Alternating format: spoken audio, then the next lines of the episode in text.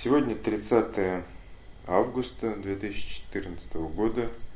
Я второй раз встречаюсь с Юрием Савельевичем Злотниковым. Почти 12 ночи.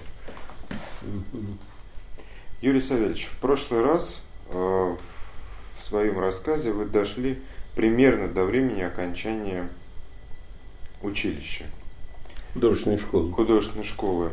И мне бы очень хотелось, чтобы сегодняшний рассказ вы начали с воспоминаний о встрече, знакомстве с эм, Фаворским и с кругом Фаворского. Ну, я поступил в школу художественную в 43 году. И как-то очень легко все это прошло, поступил. Э, но в это время, значит, помещение школы бывшей, она не была реставрирована, та, которая напротив Третьяковской галереи. И, э, и там было помещение на Переславке, Мещанской улице. Там была школа, такая стандартная э, городская школа. И там э, временно помещалось ну, какое-то время, с 43 по в общем, лет 4-5 э, помещалась в художественную школу. В обычной, ну, такой типовой школе 10 лет. Э, пяти, э, пятиэтажной школе. А до этого мы базировались в какой-то музыкальной школе. На это было в переулке недалеко от Никитских ворот, Ярбата. Вот. Это рядом, по-моему, у Гитиса рядом находилось. Так что я, это было, значит, 43-й год, небольшая, э, несколько классов, по-моему, один наш класс временно там находился. И была группа ребят, с которыми я познакомился. Среди них был такой Григорий Дервис – Григорий Георгиевич Дервис. Потом крупный монументалист, сделал несколько станций метро. Вот, и, и через него я вошел в круг семьи Фаворских. Через Шиховского? Через да? э, Дервиса. Через, через Дервиса. Он был племянник жены, э, жены Фаворского, Марии Владимировны. Мария Владимировна. Вот, и, значит, это все тянулось из да, давно, из домотка. Ну, в общем, короче говоря, Гриша меня как-то пригласил в мастерскую Фаворского. Вот и с тех пор, с 43 -го года, 44 до дней его последней жизни, я принимал участие в его похоронах Фаворского. Этот дом был для меня очень близок, и я считаю, что мне в жизни очень крупно повезло знакомство с этим семейством, с этим большим художником. А, помимо того, что он был замечательный, конечно, художник и, в общем, человек для России тогда очень важный, большой культуры, пластической культуры. Э, он был и мудрец. В общем, все его ученики – которые от него, э, значит, почковались около своего учителя, набирались у него в те годы тяжелые мудрости. Мудрости переносить вот тут сложная ситуация, тот сложный климат, в котором жила страна, где по радио часто были разные ситуации, э, где перемешаны были ложь с правдой очень густо. Э, от Фаворского ушла какой-то покой правды. Э, и он мог часто в период такой горячей какой-то встречи, много народу встать и сказать, вы знаете, я пошел значит, проведать Марию Владимировну, жену, она болела, пошел с ней сидеть. То есть совмещалось крупный мыслитель, художник – с очень чутким человеком, настоящим человеком в те нечеловеческие годы. Это, конечно, действовало. И для нас, мальчишек, действовало. Поэтому я считаю, что это мне крупно повезло встрече э, с Фаворским. Более того, я его с первой своей экспериментальной работы я ему показывал. Угу. Это было сразу же после э, или болезни, или смерти Марии Владимировны. Но э, дочь его, Маша, тоже Мария Владимировна, устроил мою встречу с дедушкой, как они называли, встречу с Владимиром Андреевичем. Это была очень замечательная встреча. И он мне сказал такую фразу, которая очень часто популярна была, как русская такая поговорка. Суп из топора. Вот эта абстрактная живопись, беспредметная, она так им сформулировалась, как туп, суп, что я делаю суп из топора. Угу. Вот. А классические работы вы ему тоже показывали? Ну, были, были там какие-то работы, там я делал иллюстрацию «Вокруг света», была одна повесть. Угу. Вот я ему показал эти иллюстрации, это журналы. И в этом журнале многие работали в его окружении. Вот, и возглавлял его главный художник был Чернецов Владимир Семенович. Тоже большой художник. Э, в этом журнале. Поэтому там он, ему этот журнал «Свет» был знаком. Вот, так что э, вот так состоялось мое знакомство, а потом периодически, значит, я благодаря Грише Григория Георгиевича Деревца я там бывал, и потом-то выстроена была такая лестница прямо из квартиры второго этажа, прямо в мастерскую. Э, вот, и очень часто Э, очень часто, значит, курировали второй этаж. И там была такая маленькая комната, где Леонид Андреевич, когда он очень сильно заболел, он там лежал. Так что это был такой дом, уже очень теплый и очень дорогой дом, в котором, в общем, мне посчастливилось многие годы пребывать. Вот. Э, и поэтому, конечно, интерес э, столкновения с этим человеком в начале такого художественного пути, это было замечательно. Э, кроме всего прочего, эти были годы, когда была колоссальная жажда, так сказать, познания того, что кругом творилось, понимаешь? И, и очень насыщенное было время насыщенное и насыщенное разными событиями художественными. Это же было время, когда были все эти постановления по поводу Зощенко и Ахматовой, э, журнала «Октябрь». Это было время, э, когда рассматривалась опера Мурадыли «Великой дружбы» и ругали Шостаковича и Прокофьева.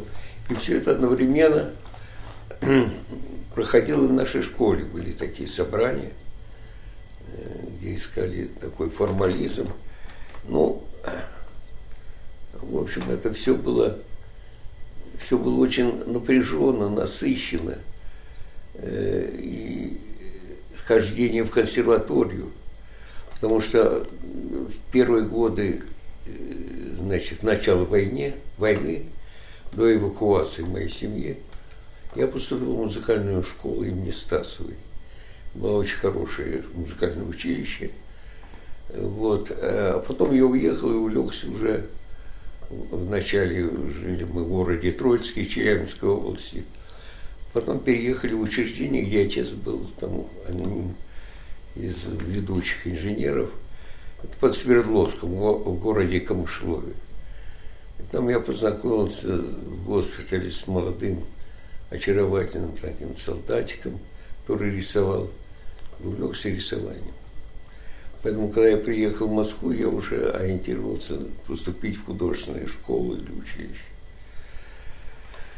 Вот. Э, и одновременно, э, так сказать, музыкальное образование, которое у меня не получилось, не давало мне покоя. Я через день ходил в консерваторию и прослушал замечательные концерты – те 40-е, 50-е годы. Так что это было, были насыщенные время, и я считаю, что мне крупно повезло с этими знакомствами. Во-первых, э, с этим измайловским миром, помимо Фаворского его семьи, там был Нина Яхна Симоновича Ефимова, э, двоюродная сестра Серова, э, был Ефимов, скульптор замечательный, значительный, был такой скульптор Карташов, который сделал интересный деревянный фриз в ДНХ. То есть это были четыре или пять семей, связанные родственными узами, которые купили этот дом в Новогиреево. Дом, тогда были маленькие домики, этот дом был кирпичный, э, двух- или трехэтажный этот дом, трехэтажный, потому что там какие-то были еще э, на крыше такие, еще какие-то помещения. И это был такой мир, куда э, тянулись и ученики Фаворского, и это был замечательный для молодого человека. Замечательная судьба, то, что она столкнула. И должен тебе сказать, что война, вот это сложное время, она только увеличивала такую потенцию интереса э, к искусству и значимость его. Я воспринимаю то время как очень событийное время, когда трагедия сталкивалась с каким-то познанием. Вообще это было время непростое. Вот такая вот история. И с тех пор э, я как-то перемежал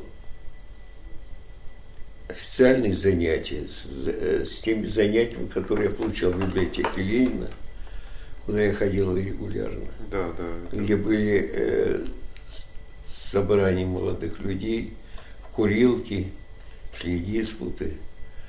И время было действительно невероятно интересно. А как вы воспринимали и, может быть, окружение э, Владимира Андреевича, вот все эти постановления 40-х годов, и борьбу с космополитизмом, и литературные процессы, и все. Ты понимаешь, они, вот сейчас трудно говорить, как я, молодой совсем человек, да, да. это воспринимал, но хочу тебе сказать, что догмат такого насилия все-таки бы чувствовался.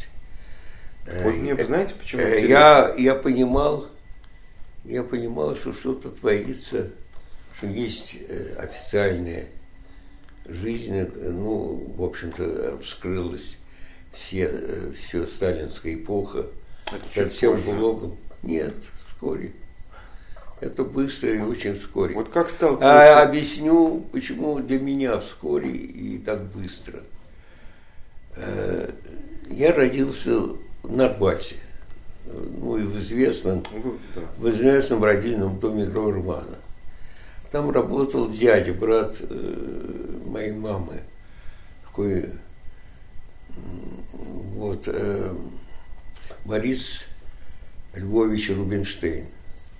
Крупный был гинеколог, и он там, потом он перешел в Клару Цеткин, потом э, я у него, он принимал мои роды. И дом моего деда Рубинштейна был на, э, на, на улице Герцен, тогда назывался Герцен, это в Скорятинском переулке, угол Скорятинского и Герцена, напротив, ну сейчас она Никитская, кажется, напротив Дома литераторов. Это дом князей Щербатовых. На втором этаже была громадная квартира с громад... большими потолками. Дело все в том, что в эвакуации, куда мы уехали с братом и с мамой, э, все бомбежки здесь мы пережили. И потом уехали вначале в Троицк, это Челябинской области. Потом переехали к отцу. А, а, отцовское учреждение, вот это конструкторское бюро, находилось в Камышлове, это под э, Свердловском. Ну, вот об этом вы как раз рассказывали. Да, и вот э, мы потом переехали туда. Вот, э, а когда я вернулся, вернулся в 43 год, как раз я познакомился вот с Новогиреева и с семьей Фаворских. Ну, ну, вот ну, наверное, вы все-таки больше общались вот с молодыми, там, с Дервизом, с ну, естественно, да? То есть, ну, на... ну, естественно, естественно, конечно. Но э, Дмитрий э, Владимир Андреевич был, конечно, притягательной э, фигурой и и, конечно, не только ну, какой он мог быть товарищем мальчишкой, но это была культура, которая осознавалась как альтернатива даже тому, что было в художественной школе. В общем, я понимал значимость Владимира Андреевича. Вот, и был один э, год, когда, когда мы писали натуру, там э, три художника, тот же самый Дервис Григорий, Павел Сафонов и я, ну, как бы готовились в институт. Угу. Я готовился к поступлению в МИПИДИ, московский монументальный, ну вот это Дейнаковский институт, uh так называемый. Так что э, наличие Фаворского и его значимая фигура, она, конечно, очень действовала в те годы. А он вас не привлекал к своим большим работам? Вот? Ну какой, ну я же был чуть мальчишка, а, да, ну, да. Ну, нет, нет, какие там привлекать, нет, это не было. Я видел, что он делает э, для исторического музея, какую-то большую работу, по-моему, ледовую помощь. Но я был в четвертом-пятом классе художественной школы. С Гришей нет, это было. Опять-таки я хочу сказать, что вот первые свои работы, такие беспредметные, я показывал ему Фаворскому даже с ним спорил как-то. Ну а кроме вот его фразы про суп из топора, как, как, какой был? Это фраза потом, на следующий день там открывалась выставка его на Кузнецком 11. Там была выставка Чернышов, Фаворский, э, Фрихар и Чернышов. Четыре художника. Э, да, и Карташов. Э, значит, Фаворский, старик Кардашов, Фрихар, Чернышов. Uh-huh. Вот. И вот там он меня увидел, ну как, Юра, как суп из топора. Вот, э, но, в общем, ты понимаешь, время было невероятно напряженное, невероятно, невероятно, невероятно интересное. Я несостоявшийся музыкант ходил через день в консерватории, кого я только не слышал. Файнберга, Нейгауза, Ельс, э, Игумнов. Это были потрясающие музыканты. Э, потом приезжали итальянский дирижер Вилли Феррера. Концерты были потрясающие в консерватории. То есть вообще насыщенная была жизнь. И, и сама, саму, сама эпоха, само, э, само время, мы ходили, я помню, в Новодевичий монастырь, э, шли там э, какие-то события тоже, исторический музей. То есть время, время было наполнено содержанием конца войны и начала новой сталинской эпохи. То есть новыми посадками и новыми, новой ситуацией. А так как я жил в доме, на Донской это дом наркомата среднего машиностроения, и, и весь дом сидел, все эти инженеры, они, и отец каждую ночь ждал с матерью прихода к нам. Вот, э, и Потом они в шарашках все работали. То, что писал свой, потом Солженицын. Вот. И это вот в таком напряженном доме я жил. Так прошло мое детство. Так что э, это все не прошло даром. Это все очень было насыщенно и очень зна- значимо. Uh-huh. Скажите, Юрий Савельевич, а вот э, ваше поступление в 50 году на э, Мозг, в школу? Да. И дальше обучение. Ну нет, ну школу, да. школу я почему-то прошел очень легко. Угу. И был удивлен, что я вообще, так сказать, парю как-то. Он нас э, уверен, что я попаду. В общем, а потом в школе э, ко мне очень хорошо относился мой педагог Славнов. Угу. Баловал меня, так что я вкусил некоторый привкус вундеркинства. Угу. В школе были такие разные, ну, одаренные школа музыкальная, художественная, они там более сложные взаимоотношения между педагогом и учителем. Ну, в общем, она была насыщена, конечно, нервами учеников и, конечно, там боролась и чистолюбие, ну... И молодость. И, да, детство, юность даже, понимаешь, все не просто.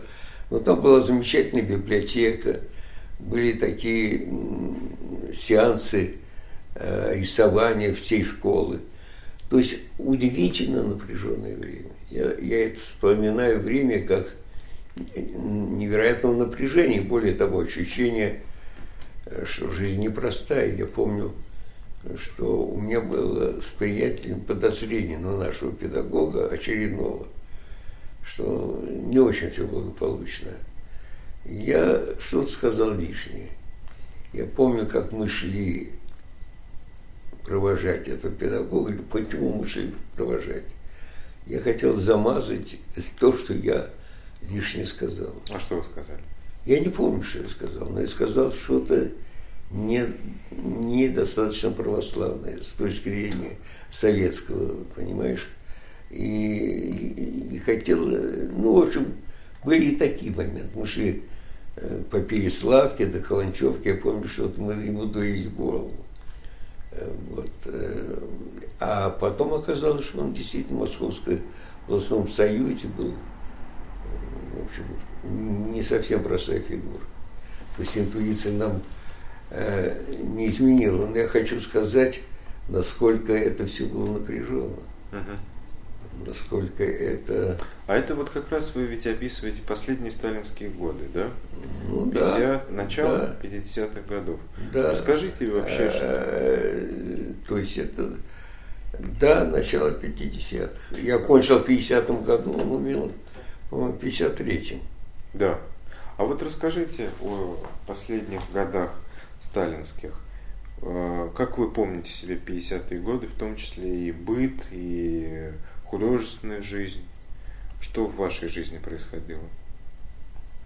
Ну, вообще большую роль играло, конечно, занятие искусством. Угу. Потом я уже увлекался разными сторонами искусства, уже появились импрессионисты, музей Пушкина, кончились подарки Сталину. Они кончились только после 53-го, 54-м. Да, да, да, позже. да, но уже появились Ван Гог, ну, что-то появилось. Угу. Ну, например, да, если быть верен правде, появилась такая большая картина Фужерона, угу. Французского художника, такого неореалиста, ну, очень такого мощного. Вот я помню этого Фужерона. Но, э, в общем, появились уже какие-то моменты, когда проявлялось что-то настоящее. Вот потом, конечно, э, вот э, хождение к Фаворскому, потом, ну, в общем, были какие-то связи интересные интересны были все-таки художники, и был интерес был. Э, потом ученик Фаворского Вакитин, замечательный график, с которым я тоже дружил, потому что он знал моего дяди по Воронежу. Он воронежец был. И был дядя мой такой э, скульптор, э, вот, Лев Берлин – нет, это все было довольно-таки интересно. Потом я маленьким мальчиком ездил в Тулу, на родину моего отца. Э, дед мой был управляющим винокуренными заводами графа Бобринского, Злотников Лев Яковлевич.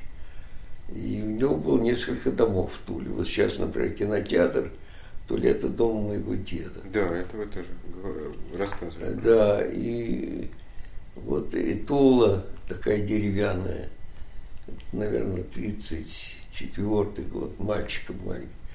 Нет, 35-й, 36-й, вот так меня отвезли.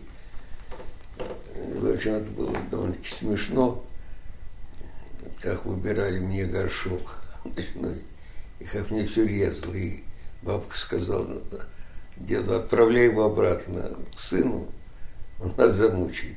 Ну, в общем, конечно, все это было очень интересно, забавно. Многого мы не знали, это был год убийства Кирова.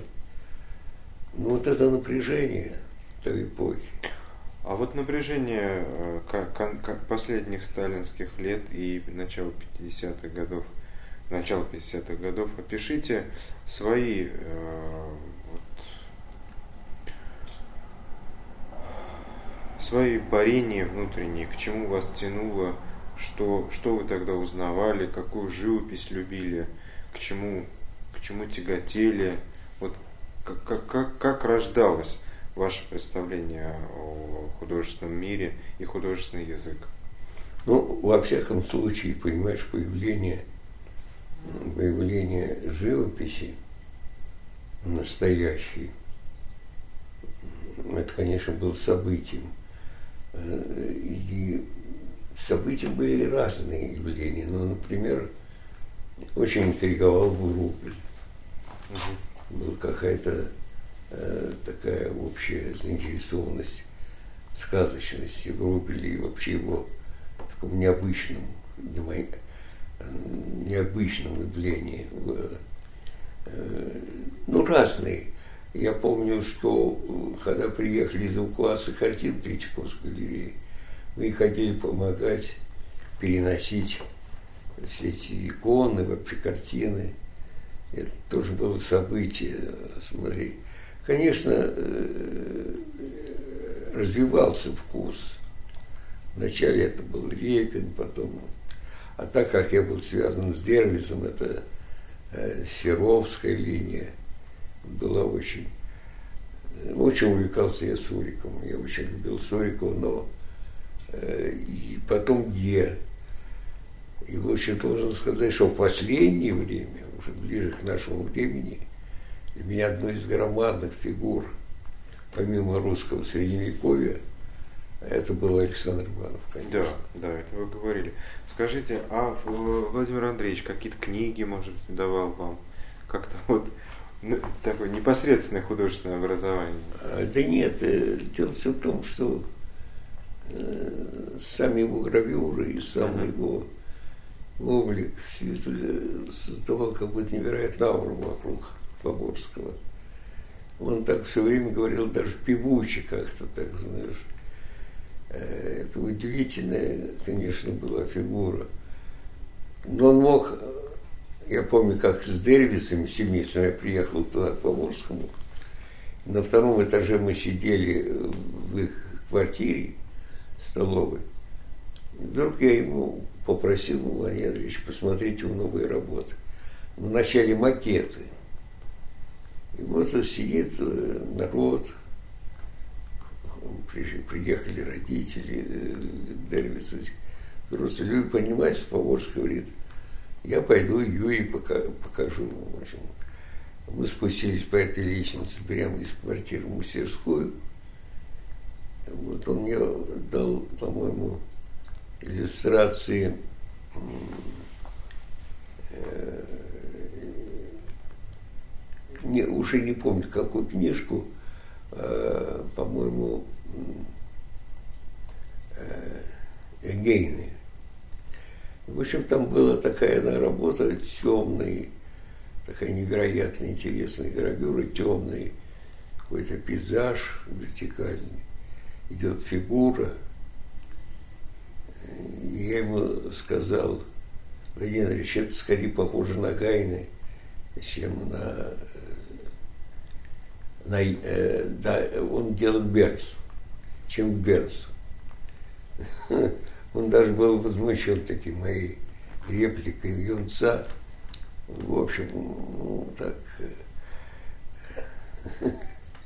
В общем, такие, такая история. Но я хочу вот что сказать, что состояние, состояние службы, а зачем этот человек там сидит?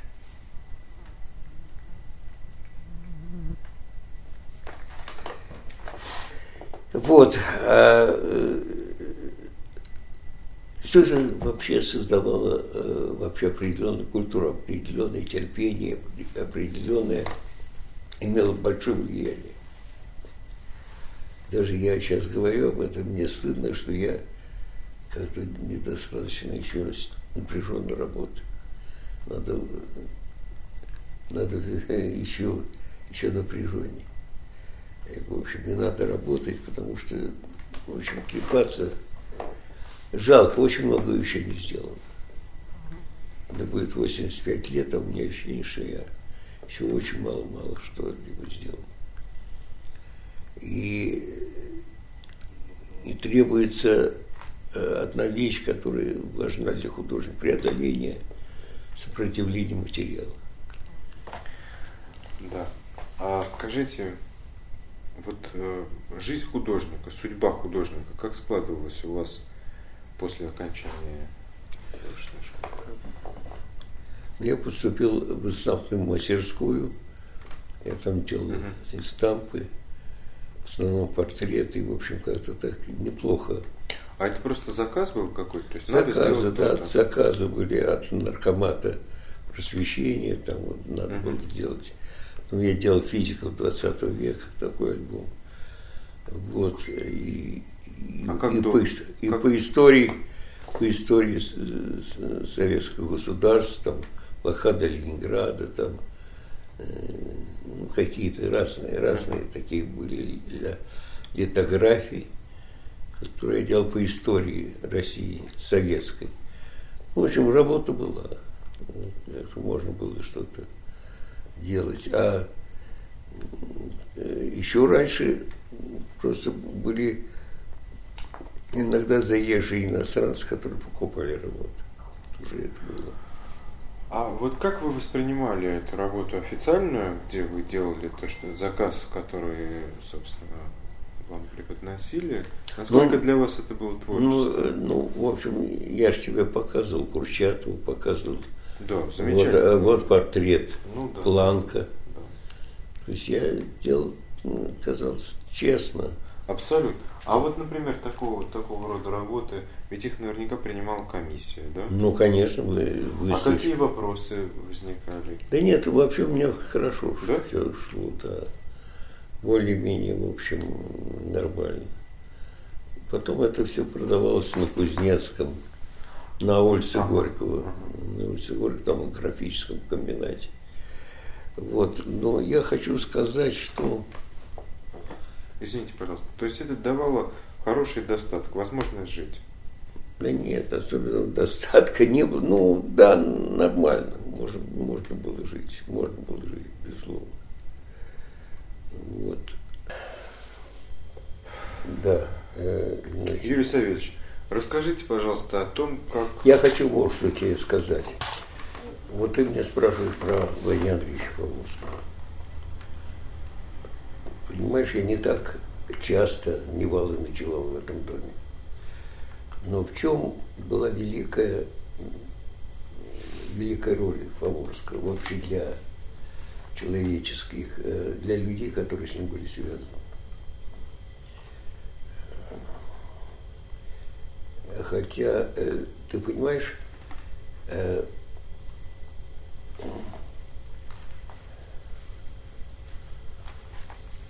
когда живешь непосредственно, даже этого не так ярко понимаешь, как потом, уже в некоторой ретроспекции. Э, человек, несмотря на жуткую трагедию времени, эпохи, погибли много его друзей, там, Флоренский, Шик, вот, священник, отец э, Дмитрий Шаховского. Э, и он сохранил, погибли двое сыновей под самый конец войны, младше. Сколько должно быть мужества работать и поддерживать других людей. И вот здесь как раз интересно вспоминается, конечно, мужество, которое дает иногда христианство. Христос на кресте думал о, о других людях. То есть через трагедию, через боль к утверждению жизни. Это как-то осознается потом уже, потом. Это было, раньше это было непонятно. И, конечно, все творчество Фаворского, в отличие, допустим, от замечательных художников питерской школы, таких талантливых, даже Лебедев, там, Коношевич, смотрится все его работы, во-первых, как, как притча, смотрится очень скульптурно, очень ясно, монументально, и как бы все время какой-то урок, урок жизни, не только пластики, не только искусства, но какой-то урок мужества. В жизни, который требовал, конечно, большого, большого мужества, большой внутренней силы. И это не проходит даром, когда ты сталкиваешься с таким явлением. Вот я все, что я, главное, что я хотел сказать о Фаворском. Вот. А так, искусство является какой-то формой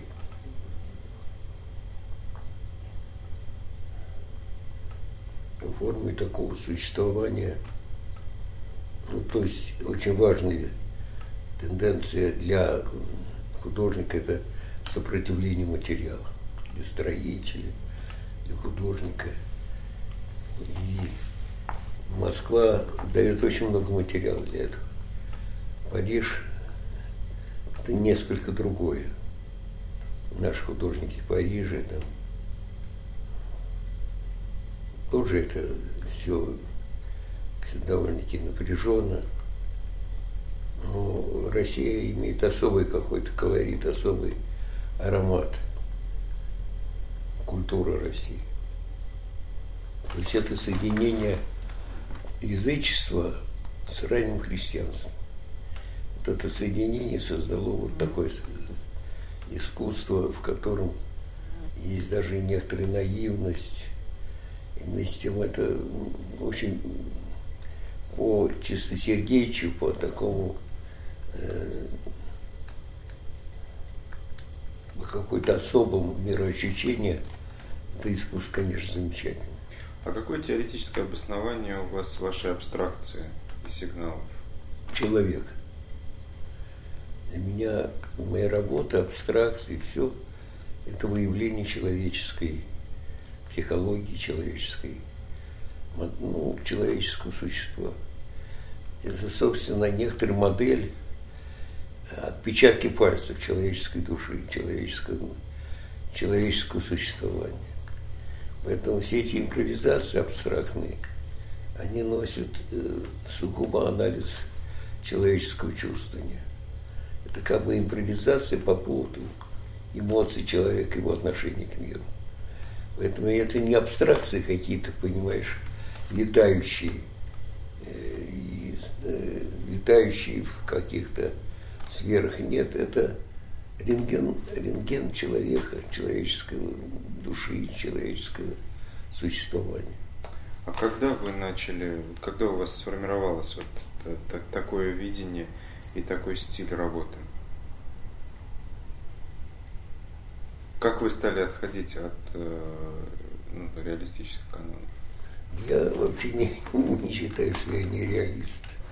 С другой стороны, ты понимаешь? Ну, конечно, влияли, влияло очень многие моменты. В частности, французское искусство. Но, кроме всего прочего, все время было желание некоторой архитектоничности, некоторой планированности, некоторой организации.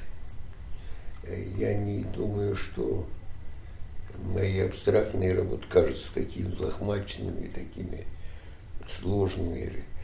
И все-таки это стремление привести в какой-то ритм, в какую-то систему свое видение, свое мироощущение. Поэтому, конечно, вырабатывается определенный характер художнического высказывания. И сегодня, рассматривая вот эти свои работы, я лишний раз снова хочу вернуться, окунуться в эту стихию работы, чтобы, в общем, было сделано суммарное высказывание об, о прожитой жизни, о бытии. Что это такое? Ну, сюда включаются многие компоненты. Я хотел передать разные ипостаси своей жизни. Все-таки надо еще работать. Все это открытый, открытый шлюз. И вот сегодняшний вечер, день с тобой проведенный, еще раз мне показывает, что надо во все работать. Еще очень много недосказано. Ну, это такое приятное ощущение, когда хочется работать. Ну да, надо это, работать. но хочется, хочется правда, хочется, что все-таки то, что ты делаешь, как-то окунуться в этом еще больше и больше понять все-таки, что э, было настоящим в своей работе. Юрий Савич, ну все-таки объясните мне, человеку несведущему, как получается это, как рождается э, такой именно художественный язык, вот в вашей конкретной ситуации. Как Понимаешь, для меня, для меня, как для основы всякого языка, искусства, важное значение имеет ритм, вот. э, пространство – мои эмоции, которые находят выражение в этих ритмах, в этом пространстве. То есть э, такая, создание такой, такой речитатива внутри работы, такого диалога, чтобы они просто, они говорили, говорили о своем существовании и нахождении в этом потоке – нахождение в этом потоке какой-то, э, какие-то сущности. Э, ну, художники нащупывают их.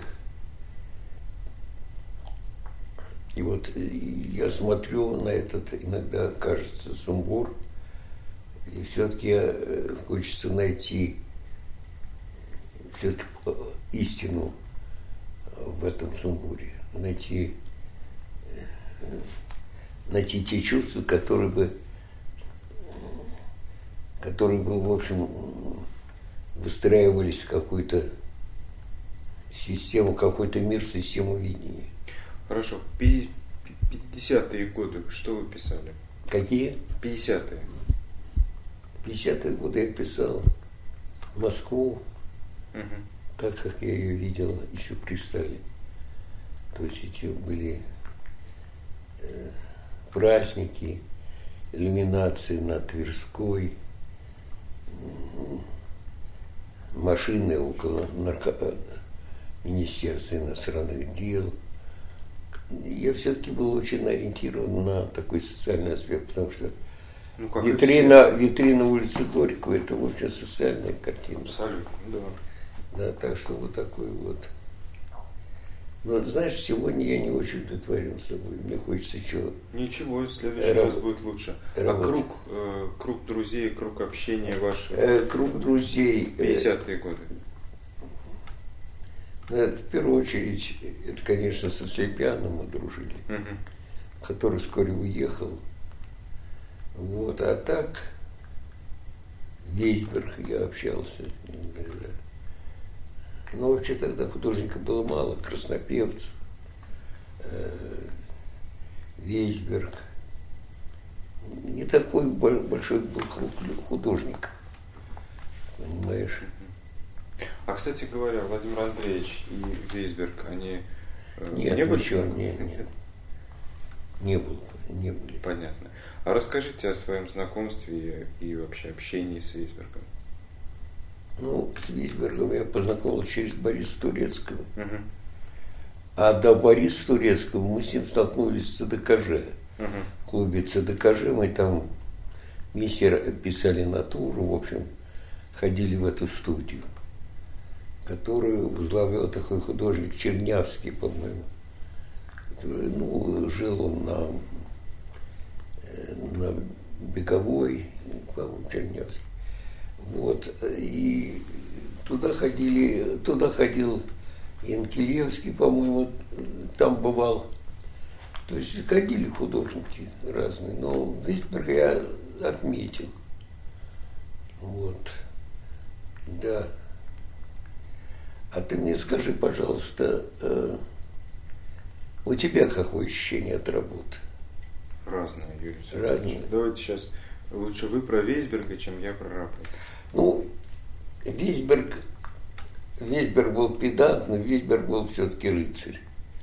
Форма и, конечно, он, он, конечно, был, так сказать, человек, который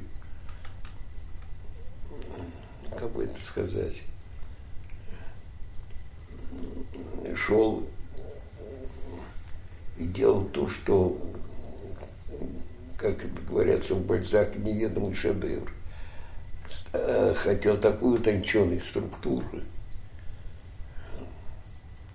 только такому, как Вейсбергу, сумасшедшему педанту – могло только показаться. Но это все было очень, очень достойно, добро, добросовестно и, в общем-то, по-своему самостоятельно. Но сказать э, более сложно про его творчество это непросто. Во всяком случае,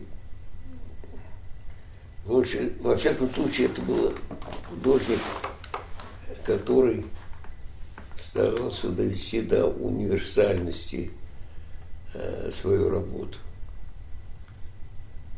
И в этом смысле он был удивительный художник. Художник очень последовательный и очень, очень по своему интересу. Ну, ну, хотелось, вообще, честно говоря, мне хотелось взрыва. Uh-huh. Взрыва, при котором открывались какие-то горизонты в работе. Понятно, понятно. Вейсберг все-таки был такой сугубый организатор, такой сугубый организатор до продырявить вселенную до такой большой утонченности, большой как бы э, терпкости и тонкости того, что он делал. Поэтому сейчас трудно нас, трудно мне говорить о нем, потому что я не могу отчасти отделаться от того, чем я занимаюсь. А как он воспринимал вашу работу? Вашу... Ну, я думаю, что вот это сигналы, у него это был, конечно, как умный человек, он понимал, что это здесь есть. Но ну, в общем, это, я думаю, что это не совсем было ему близко. И я был, в общем-то, всегда на поверхности своей проблемы. Понятно. А когда вы начали писать свои сигналы? Есть какая-то дата? Сейчас я скажу. Ну, где-то 55-56 год. Угу. Первая моя работа была счетчик Гейгера. Что, что первый раз? Счетчик Гейгера. Угу. То есть это, это исследование э, констатации, где происходят взрывы. Она была сделана как абстрактная такая работа. Ну, как бы беспредметная. Вот счетчик Гейгера, это был 55 год. Ну, то есть, все-таки это тоже на волне оттепели, на волне Да, это на волне, на волне оттепели, да. Но тогда как бы никого не было. Были так Равин, Красноперцев, Вейсберг, это самый Кулаков, Миш. А вот как, скажите, у вас... Каменцев. То есть вы параллельно делали какие-то работы там более классические, и писали свои сигналы. Так нет, это, ну что значит классический? Нет. Ну, более реалистический. Нет, я увлечен, там целый есть отряд работ, сигналы, и это надо было очень а досконально кто, это.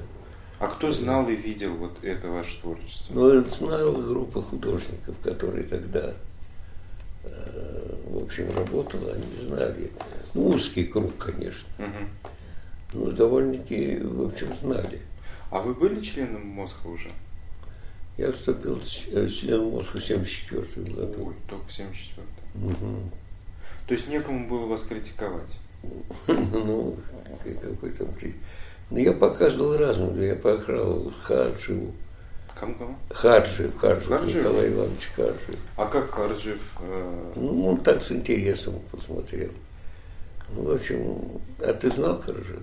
Ну, я просто знаю, что есть Карджи, очень крупная фигура. Да, показываю хорошо.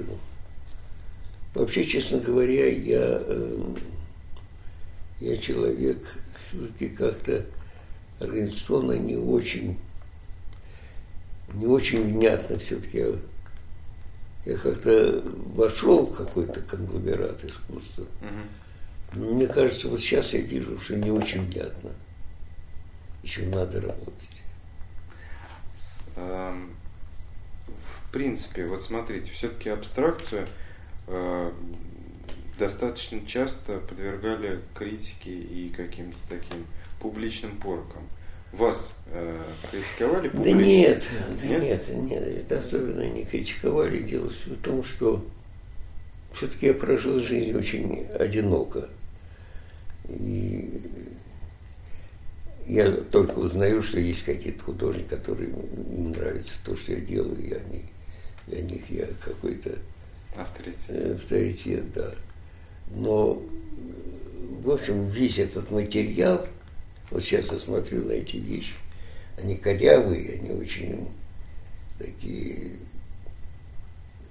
терпкие.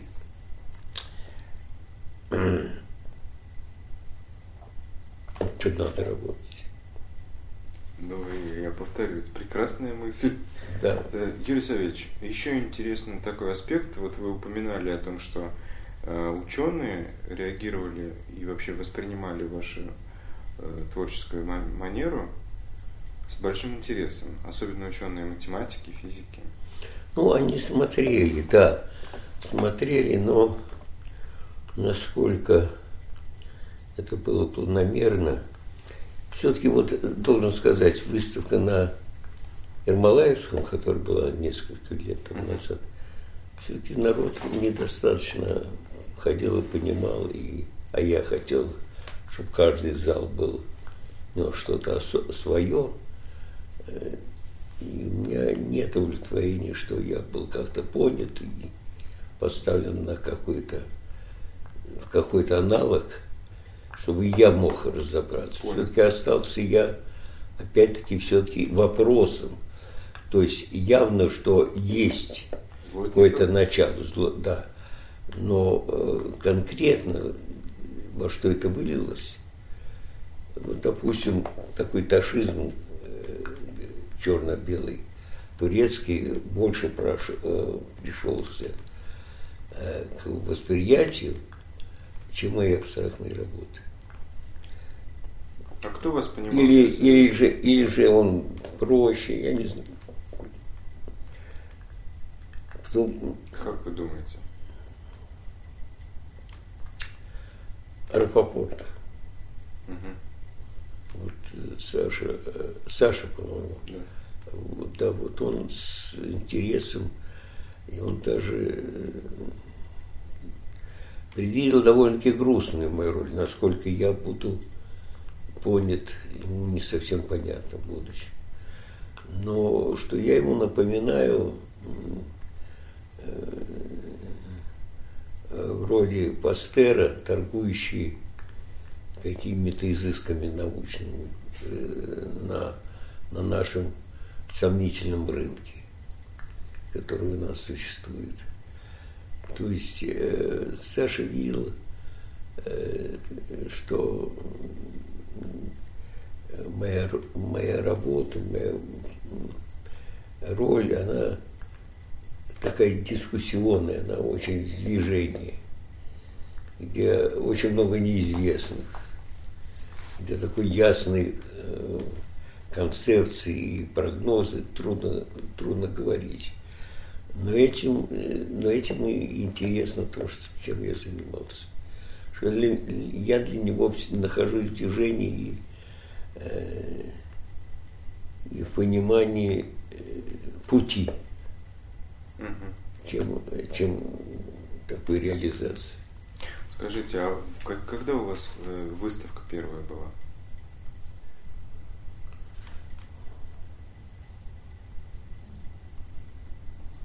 Выставка.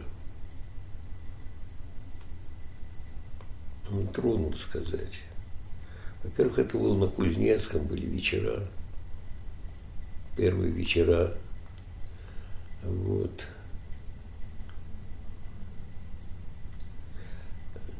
Нет, вообще мне очень трудно сказать, в чем же заключается мое вложение в искусство. Скорее всего, все-таки ритм. Ритм, существование такое э, очень, очень неспокойное и одновременно очень чувствительное к ритмическим каким-то колебаниям. Как интересно, ведь это все-таки музыкальная ваша юность, она да, дала да, очень да, много, да? Да, да, да. Безусловно, безусловно. И, конечно, музыка, ты очень точно определил это. И, конечно, музыкальные мои способности как-то проявились здесь. Вот, но а смысл моего творчества вот в данную эпоху, в данную. Да, вот это. Но они вот в этом каталоге большом они определили, как мы ее. Ну вот вы как определите?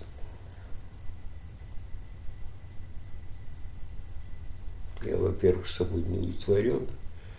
И удивлен, что несмотря на то, что я не удовлетворен собой, все-таки проявился какой-то язык. Странно, но он выявлен. Есть этот язык. Я его трудно могу определить, его границы, его, его смысл этого языка.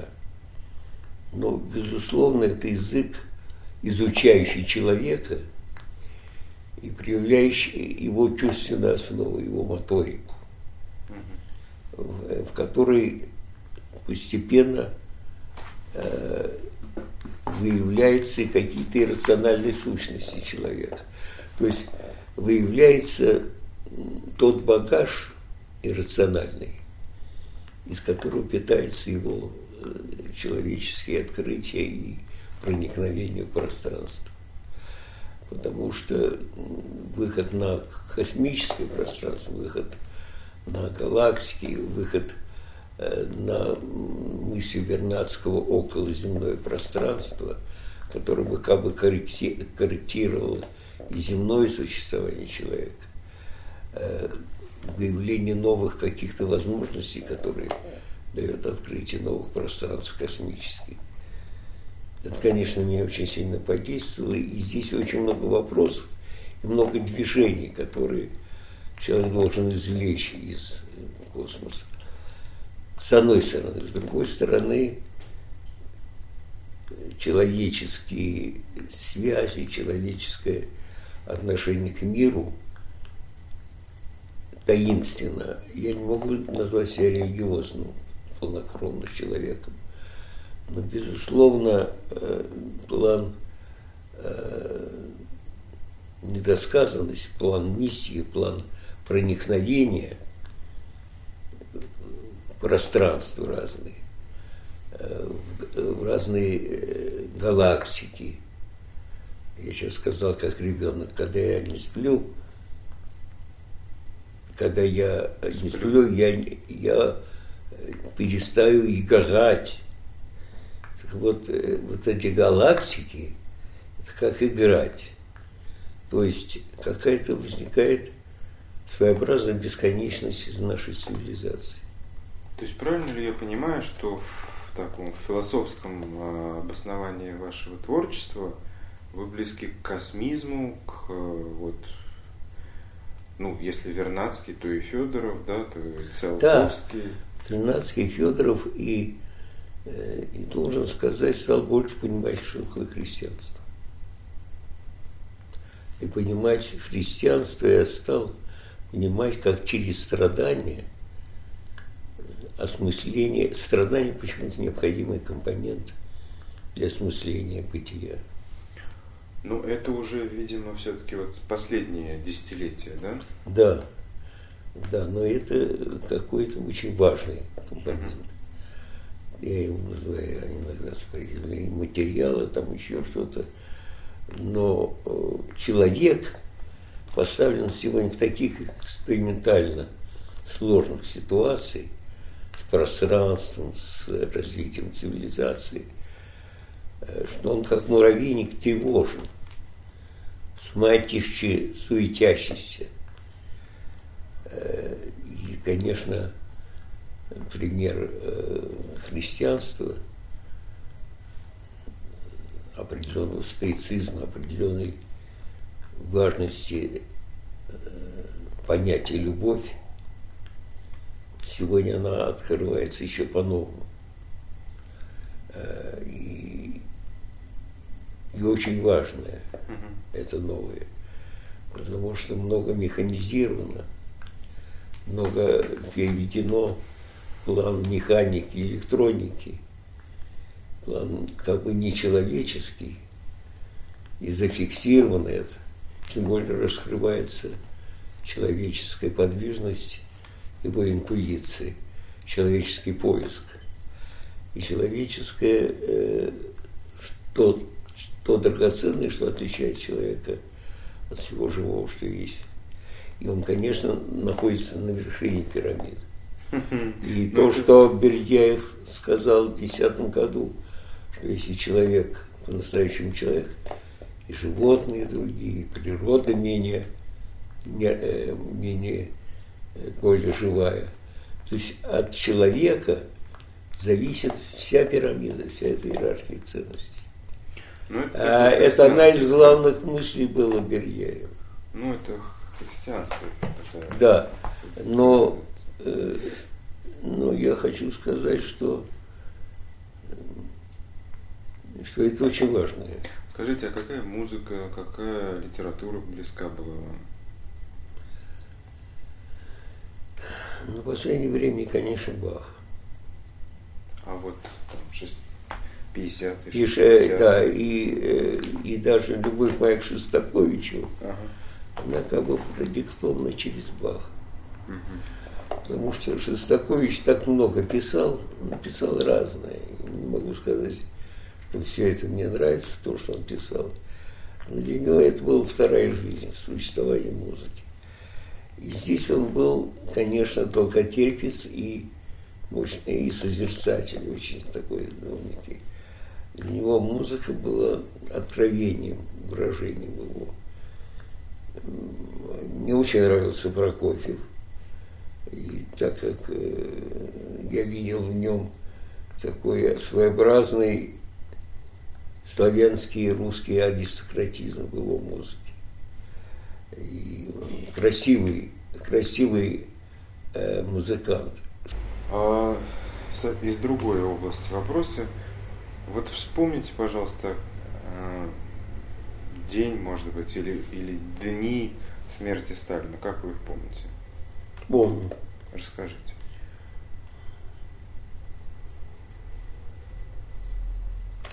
Я шел по Тверской, по Горького.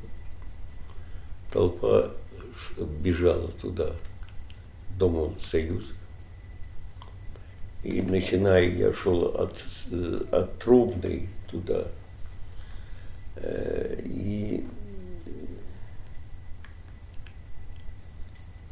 это было, так сказать, какой-то повальный ужас. Человек, который держал всю страну, э, такой э, мистический ужас. Вдруг его не стало.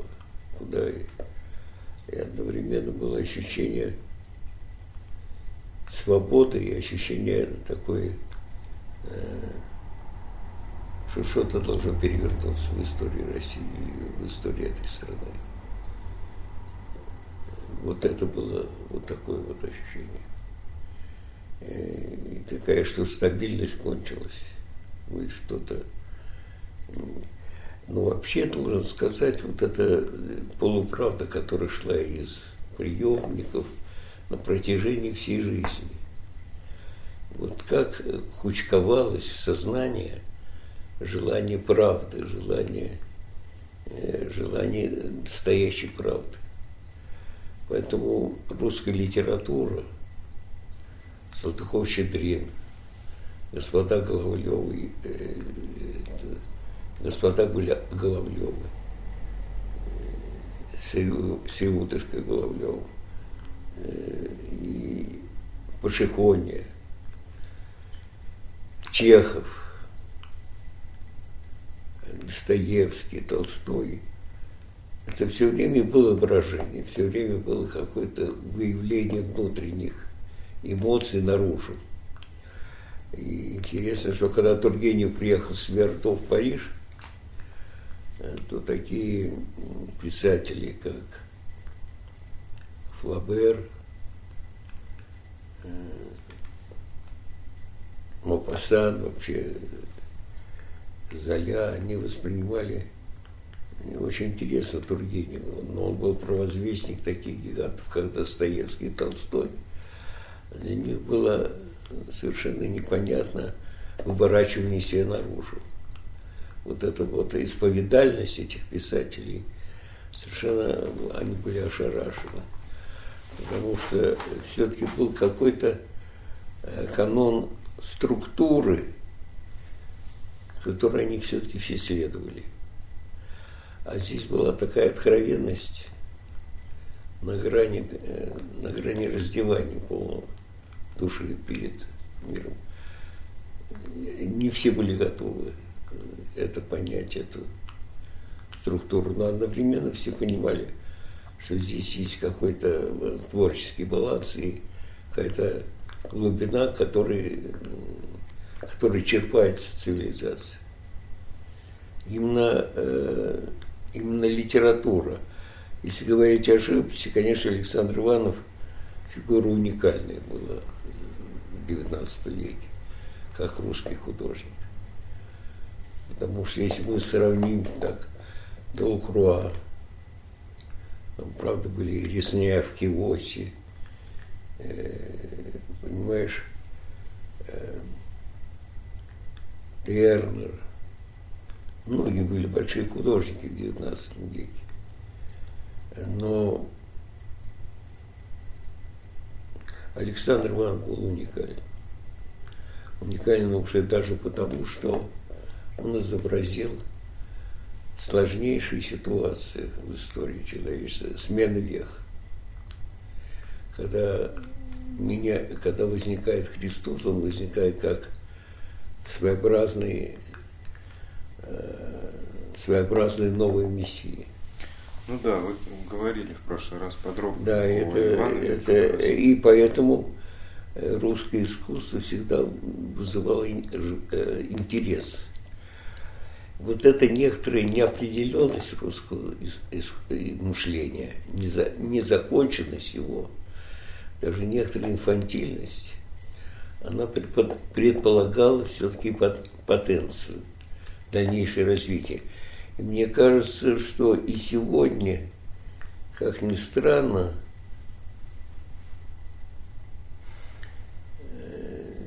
как ни странно, есть упование на то, что в этом нашем мире что должно произойти.